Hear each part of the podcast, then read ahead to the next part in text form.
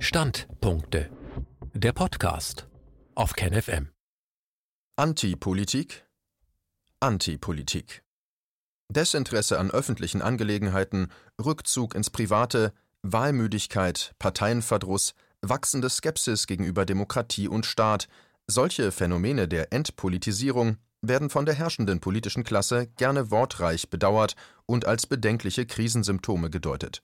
Das politische Führungspersonal versichert treuherzig, es verfolge solcher Art Lethargie mit großer Sorge und wolle ihren Ursachen auf den Grund gehen. Denn es könne keine Demokratie ohne Demokraten geben, daher wünsche man sich selbstverständlich und dringend den aktiven Bürger, den interessierten Zeitgenossen, der am politischen Geschehen Anteil nimmt, der sich einbringt und mitmacht. Ein Standpunkt von Ulrich Teusch. Sonderlich glaubhaft sind solche Beteuerungen nicht.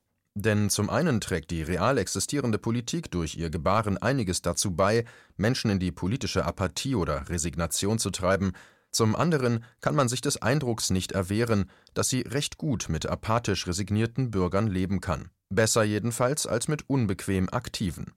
Sollte es da also einzelne politikverdrossene Mitbürger geben, die ihren politischen Rückzug mit irgendwelchen konstruktiven Hintergedanken verbinden, zum Beispiel mit der Hoffnung, sie könnten durch ihre Verweigerungshaltung, etwa konsequente Wahlabstinenz, Druck aufbauen und etwas bewirken, dann befinden sie sich mit hoher Wahrscheinlichkeit auf dem Holzweg. Ein Legitimationsentzug dieser Art kratzt die da oben kaum bis gar nicht. Was zu der Frage führt, gibt es alternative Handlungsoptionen? Kann man sich der etablierten Politik auf andere, effektivere Weise verweigern, und zwar so, dass die Politik den Rückzug nicht einfach aussitzen oder ignorieren kann, sondern die Herausforderung annehmen und reagieren muss. Eine mögliche Lösung des Dilemmas man müsste es schaffen, die gerade beschriebene passive Verweigerung in eine aktive umzuwandeln. Es käme darauf an, eine bloß unpolitische Haltung durch eine antipolitische zu ersetzen. Antipolitik, antipolitisch, diese Begriffe haben in den öffentlichen Debatten Seltenheitswert. Und sie sind, wenn sie doch einmal auftauchen, in aller Regel negativ konnotiert. Während unpolitische Menschen nicht weiter ernst genommen werden, sie gelten als die schweigenden Lämmer, naiv, harmlos, leicht steuerbar, sieht man in antipolitischen eine Gefahr. Sie stören, sind unberechenbar und bedrohlich. Das kann nicht verwundern, denn Antipolitik ist eine spezifische Form der Fundamentalopposition. Sollte sie irgendwann nicht mehr bloß eine kleine radikale Minderheit beseelen, sondern zu einem Massenphänomen werden, wäre sie geeignet, das politische Establishment in Angst und Schrecken zu versetzen. Was also hat es mit Antipolitik auf sich? Wo kommt sie her? Gegen welche Art von Politik richtet sie sich? Was ist ihr Sinn und Zweck? Georgi Konrad als Wegweiser Es geschieht selten, dass sich Menschen explizit zu einer antipolitischen Haltung bekennen. Das realsozialistische Osteuropa der 1970er und 80er Jahre bildete eine Ausnahme.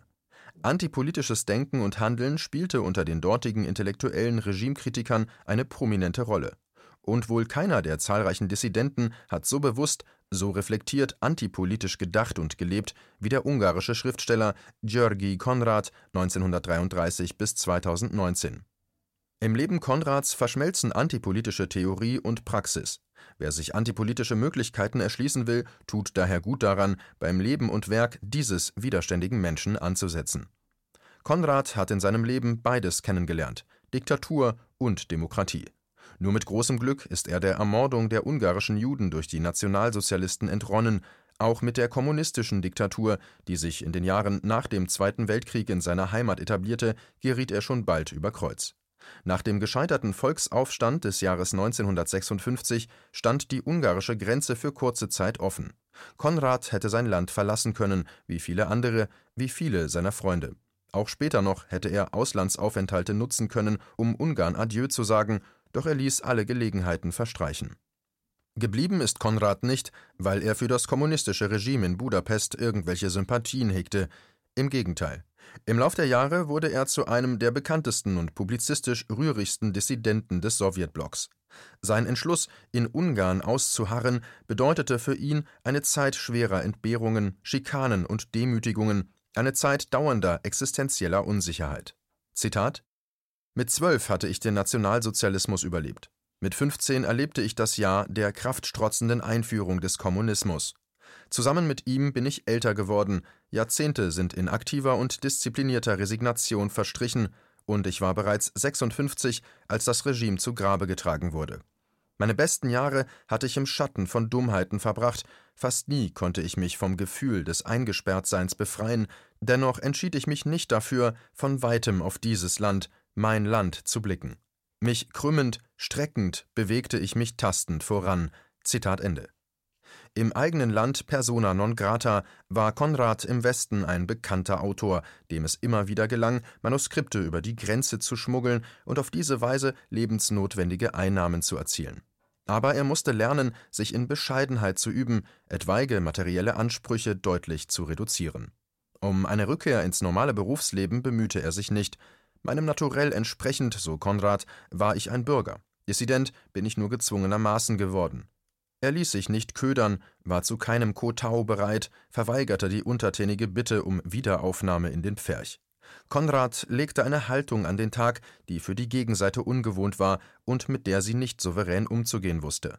Zitat die Eingeweihten in der alten Ordnung konnten sich nur schwer vorstellen, dass der Aussteiger nicht damit rechnete, bei passender Gelegenheit seinen Platz im System wieder einzunehmen, am besten auf einem höheren Posten als zuvor, sondern dass er sich aus eigenem Antrieb anstelle des öffentlichen Dienstes für den Dienst im zivilen Leben entschieden hat. Nach Regierungsrepräsentation, Ansehen und Pfründen verlangte es mich ebenso wenig wie nach Rückenschmerzen. Zitat Ende. Konrad hat über seine Haltung schon früh auch theoretisch reflektiert und sie mit dem Begriff Antipolitik belegt. Zitat eines Nachts in den 80er Jahren hastete Gabor Demschki mit schweren Papiersäcken über der Schulter die Treppe hinauf, ein wenig keuchend brachte er mir die frisch hektographierten Exemplare meines Buches Antipolitik. In dem heimlich geschriebenen und publizierten Essay war davon die Rede, dass die Zeit gekommen sei, den eisernen Vorhang friedlich zu beseitigen, dass es mit dem Dialog der Raketen reiche, dass nun die Europäer die Sache in die Hand nehmen müssten. Nach den niedergeschlagenen Freiheitsversuchen in Budapest, Prag und Warschau seien nun Moskau und Berlin an der Reihe. Die russischen Soldaten sollten nach Hause gehen und zurückkommen sollten die russischen Touristen. Zitat Ende. Dämme gegen die politische Flut. Antipolitik, so hatte ich gesagt, sei Fundamentalopposition gegen die jeweils dominante Politik. Entsprechend den Eigenarten des politischen Systems, in dem und gegen das sie praktiziert wird, kann sie daher unterschiedliches bedeuten. Nur prinzipiell politikfeindlich oder auch nur apolitisch ist sie nie. Und politikfeindlich oder apolitisch ist auch Konrad nie gewesen. Über viele Jahre war er ein gefragter Essayist, der sich immer wieder einmischte, der sich gerne und pointiert zu politischen Themen äußerte. Zu Zeiten des kommunistischen Ungarn hieß Antipolitik friedlicher, subversiver Kampf gegen die Politisierung von oben, wie sie von der Partei und Staatsmacht betrieben wurde. Es ging darum, gesellschaftliche Teilbereiche von ihrer staatlichen, politischen, ideologischen Durchdringung zu befreien, ihnen Autonomie zurückzugeben. Will man es paradox formulieren, kann man sagen, dass der Antipolitiker Konrad eine Politik der Entpolitisierung betrieb. Antipolitik ist demzufolge keine politische Richtung, die einer anderen Richtung den Kampf ansagt und selbst nach politischer Macht strebt. Antipolitik versucht vielmehr, ein dominantes Politikverständnis durch ein ganz anderes zu ersetzen. Anfang der 1980er Jahre schrieb Konrad: Zitat da uns die Politik in fast allen Ecken und Enden des Lebens überschwemmt hat, wünsche ich mir den Rückgang der Flut. Wir müssen unser Leben entpolitisieren, wir müssen uns von der Politik befreien wie von einer Heuschreckenplage. Zitat Ende. Und weiter, Zitat Antipolitik ist das Politisieren von Menschen, die keine Politiker werden und keinen Anteil an der Macht übernehmen wollen. Antipolitik heißt Scharfblick, unauslöschlicher Argwohn gegen die uns umgebende Menge politischer Urteile. Die Antipolitik ist weder Stütze noch Opposition der Regierung, sie ist anders. Zitat Ende. Mit solchen Maximen sprach Konrad vor allem die Intellektuellen an. Die Macht des Geistes und die Macht des Staates sind miteinander unvereinbar, versicherte er. Und mit Blick auf die Künstler fügte er hinzu, echte Kunst kann nicht Dienerin einer Regierung sein, stets ist sie etwas anderes als von den Herrschenden gewünscht. Obwohl sich die politischen Verhältnisse in Ungarn und andernorts nach dem Ende des Ost-West-Konflikts grundlegend verändert haben, verstand sich Konrad auch im Nachfolgesystem und offenbar mehr denn je als Antipolitiker. Er hat seine Haltung sogar zu einer allgemeinen Lebenseinstellung radikalisiert, zu einer Philosophie der Gelassenheit, der geistigen Souveränität, der ironischen Distanz. Zudem richtete sich sein stets unberechenbares, skeptisches Denken, Schreiben und Handeln nicht mehr allein gegen die maßlose Politisierung von oben, sondern auch gegen jede ausufernde Politisierung von unten, also gegen die Selbstpolitisierung der Gesellschaft. Konrads Antipolitik stufte das Politische zu einem Lebensbereich neben vielen anderen, nicht minder wichtigen Lebensbereichen herab und grenzte es insbesondere scharf von allem Privaten ab. Antipolitik ist die Suche nach einem dritten Weg zwischen Politisierung und Privatisierung. Ein Antipolitiker agiert zwar auf subtile Weise politisch, doch er ist weit davon entfernt, sich als Homo politicus oder als Political Animal zu verstehen. Traditionslinien Einstellungen und Maximen dieser Art sind selbstverständlich keine Erfindung osteuropäischer Dissidenten. Der Streit darüber, was Politik ist oder sein sollte, ist über zwei Jahrtausende alt. Von der klassischen Position der antiken Philosophie, die Mensch und Bürger in eins setzte und die politische Beteiligung als die zentrale Bestimmung, als das Wesensmerkmal des Menschen ansah, haben sich über die Jahrhunderte immer wieder andere Denkströmungen nachdrücklich distanziert. Schon dem augustinischen Denken wie auch viel später dem anarchistischen galt die Politik im Grunde als übel. Auch Marx und der Marxismus wollten Politik letztlich überwinden, die für Klassengesellschaften typische politische Herrschaft von Menschen über Menschen sollte in der kommunistischen Zukunftsgesellschaft durch eine herrschaftsfreie und damit unpolitische Verwaltung von Sachen abgelöst werden. Der Liberalismus war bestrebt, Politik in Rechtsverhältnisse aufzulösen und gesellschaftliche Teilbereiche, Insonderheit die Ökonomie, der Selbststeuerung zu überlassen bzw. politische Eingriffe auf ein Minimum zu beschränken. Schließlich ist dann noch die epikuräische Haltung. Auch sie weist der Politik eine Sonderfunktion und einen eher bescheidenen Platz zu. Ihre wesentliche Aufgabe sieht sie darin, für Ruhe und Ordnung zu sorgen, damit sich die Bürger weitgehend unbehelligt von politischen Nachstellungen, ihren Neigungen ungestört hingeben und ihrer individuellen Vervollkommnung widmen können. Antipolitisches Denken kann an all diese skeptischen Traditionslinien anknüpfen und unterscheidet sich doch von ihnen. Abwegige Vorwürfe Ihre Kritiker werfen antipolitischen Denk- und Handlungsansätzen gelegentlich vor, sie lebten von einer ausdrücklichen, bewussten und bedachten Absage an die Politik als solche. Sie weigerten sich anzuerkennen, dass Politik ein unverzichtbarer, notwendiger Teil und Ausdruck der Conditio humana sei und dass die Gründe und Voraussetzungen für Politik in der unaufhebbaren Vielfalt und Gegensätzlichkeit der Meinungen, Interessen und Lebenspläne lägen weil sie all dies letztlich nicht wahrhaben wolle, manövriere sich Antipolitik in eine unhaltbare, rigoristische Position.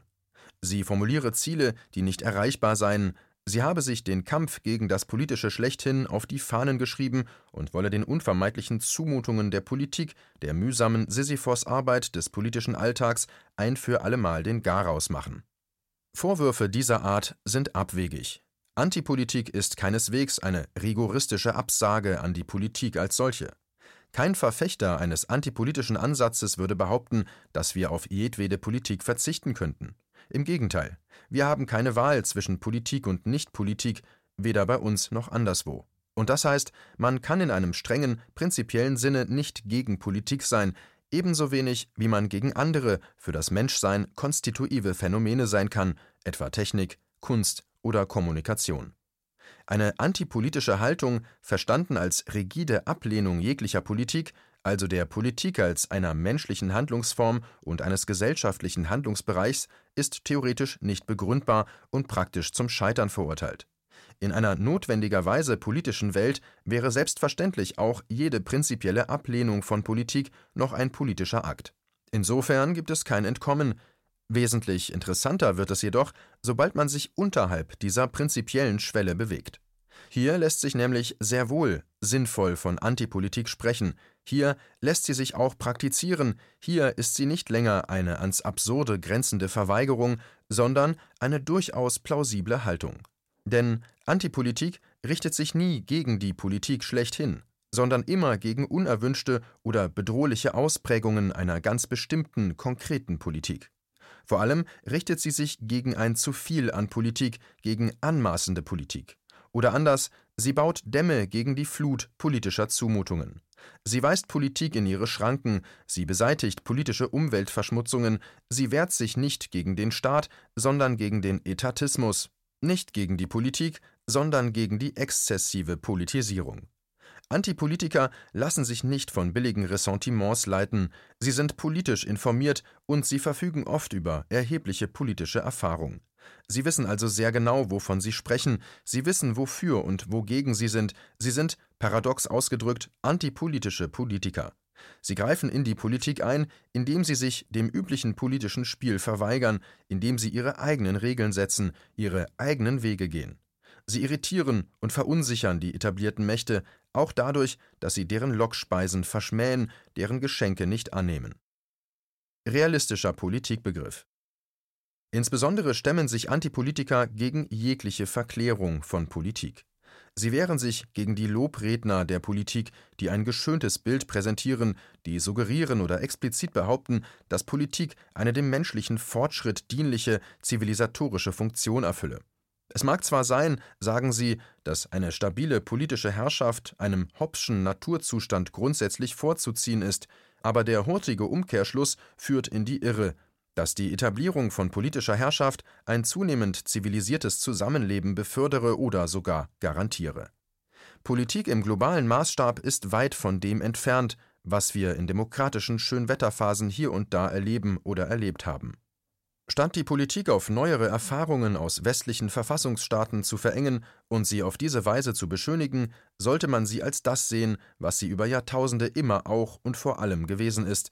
Sie war nicht nur ein Mittel, um das Raubtier Mensch, das seinen Artgenossen das Leben streitig macht, zu domestizieren, sondern auch ein Mittel, diesem Raubtier zur Macht zu verhelfen und seine Raubzüge zu legitimieren. Wäre da tatsächlich eine Fortschrittstendenz im politischen Leben zu erkennen, hätte sie sich ja wohl in den Epochen nach der Aufklärung und spätestens im 20. Jahrhundert auf irgendeine Weise manifestieren müssen. Doch das hat sie nicht getan, im Gegenteil. Das 20. Jahrhundert hat den höchsten Blutzoll in der bisherigen Menschheitsgeschichte gefordert, in Kriegen und Bürgerkriegen, durch Völkermord und staatliche Unterdrückung. Georgi Konrad Zitat Die herrschenden Ideen des 20. Jahrhunderts waren ausnahmslos mörderisch obwohl dies ursprünglich keine einzige sein wollte. Im Allgemeinen sind die Ereignisse der Geschichte gleichbedeutend mit dem gewaltsamen Tod vieler Menschen. Gemordet hat die Rechte und gemordet hat die Linke, gemordet worden ist in der Nähe und gemordet worden ist in der Ferne. Sämtliche nationalistische Bewegungen haben gemordet, einige von ihnen über die Maßen fleißig. Gemordet haben die Reichen und gemordet haben die Armen, gemordet haben die Alten und gemordet haben die Jungen. Die Frauen und die Kinder haben verhältnismäßig wenig gemordet. Niemand von denen, die in der ersten Person Plural geredet haben, ist unschuldig. Selbst die Gesellschaft der Schriftsteller kann auf eine ziemlich hässliche Vergangenheit zurückblicken, begabte Autoren haben die verschiedensten Schändlichkeiten gerechtfertigt, beschönigt oder durch ihr Schweigen zumindest unterstützt. Zitat Ende. Gibt es irgendwelche Hinweise, dass sich daran im 21. Jahrhundert etwas ändern könnte? Antipolitik in der Corona-Krise. Die politischen Ereignisse des vergangenen Jahres, also der repressive staatliche Zugriff auf Individuen und Gesellschaft, kamen für viele Menschen überraschend. Sie zeigten, wie prekär die großen rechtsstaatlichen und demokratischen Errungenschaften in Wahrheit sind. Das schnelle und robuste staatliche Handeln wirkte weithin schockierend und lähmend und doch auch als Augenöffner. Es mag sogar sein, dass in Deutschland inzwischen die Hälfte der Bevölkerung den Umgang der Bundes- und Landesexekutiven mit der Corona-Krise kritisch oder skeptisch beurteilt. Doch ist es damit getan? Was folgt aus solcher Einsicht? Miloš Matuszek liegt richtig, wenn er postuliert, Zitat, es wird kein Retter kommen. Es wird niemanden geben, der für den Einzelnen die Arbeit macht. Alles hängt gerade davon ab, ob sich die Gesellschaft selbst organisieren kann und einen gemeinsamen Willen zu bilden vermag. Gegen Machtkonzentration, Technokratie, Korporatismus und Planungszentralismus hilft nur die organisierte Kraft dezentral agierender Individuen. Es wird Zeit, dass der Bürger die Strukturen seiner Lebenswelt selbst in die Hand nimmt. Gegen korrupte Regierungen hilft nur daran zu arbeiten, unregierbar zu werden. Zitat Ende. Das ist ein Aufruf zu antipolitischem Denken und Handeln. Doch die Gesellschaft ist gespalten und ansprechbar für das antipolitische Projekt ist nur eine Minderheit, in einer optimistischen Schätzung vielleicht 10 oder 15 Prozent der Bevölkerung. Diese Minderheit müsste aber jetzt, spätestens jetzt damit beginnen, mit Bewusstsein und Entschiedenheit Antipolitik zu betreiben.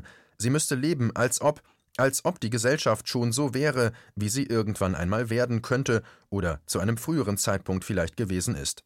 Sie müsste sich in den verbliebenen Refugien zusammenfinden, in Parallelgesellschaften, in Subkulturen, in Freundesnetzen, wie sie Georgi Konrad einst beschrieben hat. Zitat Frieden ist nicht nur die augenblickliche Abwesenheit von Krieg, sondern etwas mehr, etwas Zuverlässigeres, nämlich Freundschaft, eines der höchsten menschlichen Güter. Zur Liebe genügt ein einziger Mensch, zur Freundschaft aber bedarf es auch eines anderen. Freundschaft ist eine wechselseitige Beziehung. Ich kann sogar mehrere Freunde haben, und es ist auch denkbar, dass die zusammenkommen. Dann kann eine einzige Person Knotenpunkt eines ganzen Freundesnetzes sein. Eine gute Gesellschaft ist durch viele paarweise oder in Gruppen sich manifestierende freundschaftliche Beziehungen miteinander verbunden. Zitat Ende. Netzwerke dieser Art sind heute nötiger denn je, und auch sie haben ihren großen Vordenker. In seinem epochalen Werk über die Demokratie in Amerika beschrieb Alexis de Tocqueville 1805 bis 1859 eine soziale und politische Entwicklung, an deren Ende, wie er fürchtete, ein übermächtiger Staat stehen könnte, der sich über eine große Masse atomisierter, dem direkten staatlichen Zugriff ausgelieferter Individuen erheben würde. Als mögliche Gegenmaßnahme schlug Tocqueville die Stärkung intermediärer Instanzen und freier Assoziationen vor, also zum Beispiel lokaler partizipatorischer Praktiken oder regionaler Kulturen, die den Einzelnen Schutz vor dem staatlichen Zugriff und freier Entfaltungsmöglichkeiten bieten sollten diese von Tocqueville als Gegengewichte oder Gegenprinzipien ins Spiel gebrachten Kräfte entstammten einem antipolitischen Kontext. Und solcher Art Antipolitik sorgt für Dialektik. Sie erzeugt fruchtbare Spannungen. Sie streut auf ebenso subversive wie konstruktive Weise Sand ins Getriebe der politischen Formierung, sie stellt sich gegen die technokratisch-zentralistischen Trends und entfaltet beharrende, retardierende, mäßigende Wirkungen. Wie überlebt man in einer Welt, in der man sich fremd fühlt und der man sich zunehmend entfremdet? Antipolitik könnte ein Antidot sein. Antipolitik ist, in letzter Instanz, eine Reise zu sich selbst. Sie ist der Wunsch, endlich in Ruhe gelassen zu werden. Sie ist die Sehnsucht nach Heimat. Georgi Konrad Zitat Wo ist Heimat? Wo ich nicht totgeschlagen werde. Wo ich meine Kinder in Sicherheit weiß wo es Achtung gibt vor der Person und dem Wort, wo das, wie ich bin und was ich denke, mit einem Vorschuss an Billigung bedacht wird, wo es eine ruhige Küchenecke gibt, in der man sich nach dem Abendbrot bei einem Glas Wein gut unterhalten kann, wo die Kinder Verstecken spielen und Bunker bauen, wo Jutka mit hochgezogenen Beinen in einem Sessel sitzt und liest, wo ich beim Besteigen des Berges sowohl hier als auch da ein Glas Wein trinken könnte und mich hüpfend abwärts bewegen würde, wenn ich alle freundlichen Einladungen annehmen würde. Heimat ist mitten auf der Elisabethbrücke, wenn ich, von meinen Reisen zurückkehrend, bei mir sage, wie schön. Und Heimat ist dort, vor einem von wildem Wein berankten Haus, wo ich den Torschlüssel hervorsuche und mit je einer Tasche über beiden Schultern hinauf in den zweiten Stock gehe, ein wenig keuche und von drinnen Stimmen höre, sehr lebhafte Stimmen, ich bin angekommen. Dieser Text erschien zuerst bei dem Online-Magazin Multipolar. multipolar-magazin.de